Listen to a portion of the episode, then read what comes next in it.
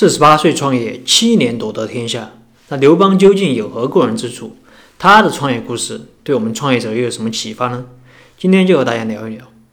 那刘邦创业时已经四十八岁了，那时的他是既没有钱也没有背景，这是不是和我们很多创业者很像？但是他却只花了七年的时间就创业成功。那反观他的直接竞争对手项羽，是出身显赫，二十四岁就名满天下，是不可一世的西楚霸王。但是最后却兵败自刎。那刘邦究竟有何过人之处，能够打败项羽夺得天下？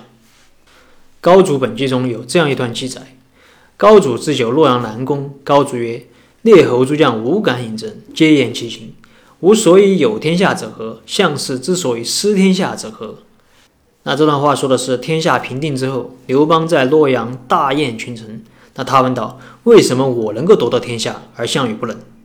高启王陵对曰：“陛下慢而侮人，项羽仁而爱人。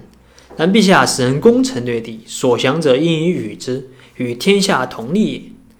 项羽妒贤嫉能，有功者害之，贤者疑之，战胜而不与人攻，得地而不与人利，此所以失天下也。”高启王陵说：“陛下这个人傲慢，而且还喜欢辱骂别人；而项羽呢，他是为人仁厚，而且爱戴下士。那这样看起来好像是项羽好。”但是啊，你每次夺得城池就分封给别人，能与天下人共利；而项羽呢，他是妒贤嫉能，有功就嫉妒人家，有才能就怀疑人家，打了胜仗也不给人家受功，得了土地也不给人家好处，这就是他失去天下的原因。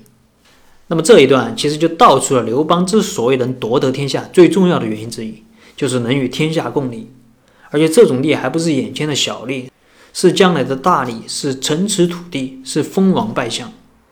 那司马迁在《霍之列传》中说道：“天下熙熙，皆为利来；天下攘攘，皆为利往。”意思就是人都是不利不起早的，没有人会干对自己没有好处的事儿。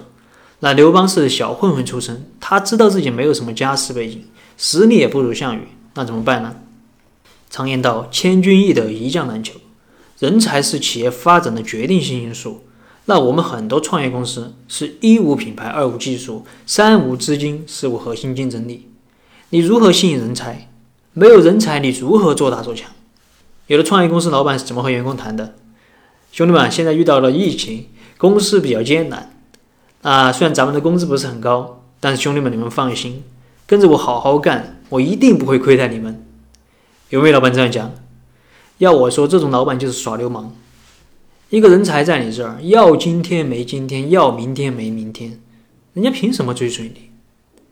如何留住人才？要么你给今天，重赏之下必有勇夫；要么你给明天，给明天就是给梦想和股权。我的工资虽然不高，但是我给你个希望，给希望就是给未来，给股份就是让企业的未来和你有关。那刘邦就是这么干的，他知道他现在什么都没有，所以他只能给员工未来。并且说到做到，打下一座城池，该分就分，让员工信任他，愿意追随他打天下。那反观项羽，因为他啊是贵族出身，那个年代的贵族是讲身份、讲排场的，身份低的就该服从身份高的人，有没有好处你都得给我干。那韩信以前就跟项羽干过，他是这样评价项羽的：项羽这个人啊，是对人彬彬有礼，很有贵族修养。可是论功行赏的时候啊，一颗观音是拿在手里都磨出油了，都舍不得赏给人家。这就和我们一些老板一样，觉得给了员工工资，员工就该被你呼来喝去，人家做出了业绩也舍不得给人家奖赏。如果员工离职了，那老板还觉得是员工背叛了自己。除了能与天下共利之外，刘邦还有一个优点，就是唯才是举。接着刚才那一段，那刘邦在听了高启王陵的回答之后是这样说的：高祖曰。公知其一，谓之其二。夫运筹帷帐之中，决胜千里之外，无不如子房；正国家，抚百姓，击溃降，不绝粮道，无不如萧何；连百万之军，战必胜，攻必取，无不如韩信。皆人杰也，无能用之，此无所以取天下也。项羽有一范增而不能用，此所以为我擒也。那刘邦就说：“你们只知其一，不知其二。”我有张良这个第一谋士帮我运筹帷幄之中，决胜于千里之外；有萧何帮我管理国家，安抚百姓；还有韩信这个千古一遇的将才帮我打仗。那相比之下，项羽身边是众叛亲离。那有谋士范增被他气跑了，英布、韩信这些武将也都倒戈刘邦了。说到韩信啊，那韩信以前本来是项羽的手下，但一直得不到重用，为什么呢？因为韩信是个平头百姓，那家里穷也没有什么背景，还常常被别人欺负，受过胯下之辱，这样的出身是项羽这样的贵族接受不了的。说白了就是看不起韩信。虽然韩信在项羽那里早就显露出了军事才能，那也经常给项羽献言献策，但是项羽从来就不听韩信的建议，只是让他当个小跟班。那后来韩信觉得实在是没有什么前途，于是就投奔刘邦了。反观刘邦，用人是从来不问出身。为了要留住韩信，刘邦特地选了一个良辰吉日，放出消息说我要拜一员大将来统领三军。那刘邦的兄弟还以为是要选自己。那毕竟他们跟了刘邦这么多年，那没有功劳也有苦劳。可是万万没有想到的是，最后居然是名不见经传的韩信。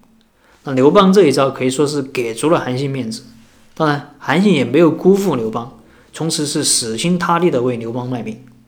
反观我们一些老板，公司不怎么样，对员工的学历要求还挺高，好不容易招来一个人才呢，又嫉贤妒能，不敢为众人。那我们老板在创业的过程中，能不能做到不问出身、唯才是举呢？其实刘邦的创业经历啊，和我们很多企业家都有相似之处，是草莽出身，从一无所有到开国立业。那他之所以能够创业成功，原因当然有很多，但是其中最重要的，也是最核心的，就是人才。那么如何吸引更多的人才和我们一起创业呢？刘邦给了我们两个锦囊：一是用股权激励与天下共利。二是不问出身，唯才是举。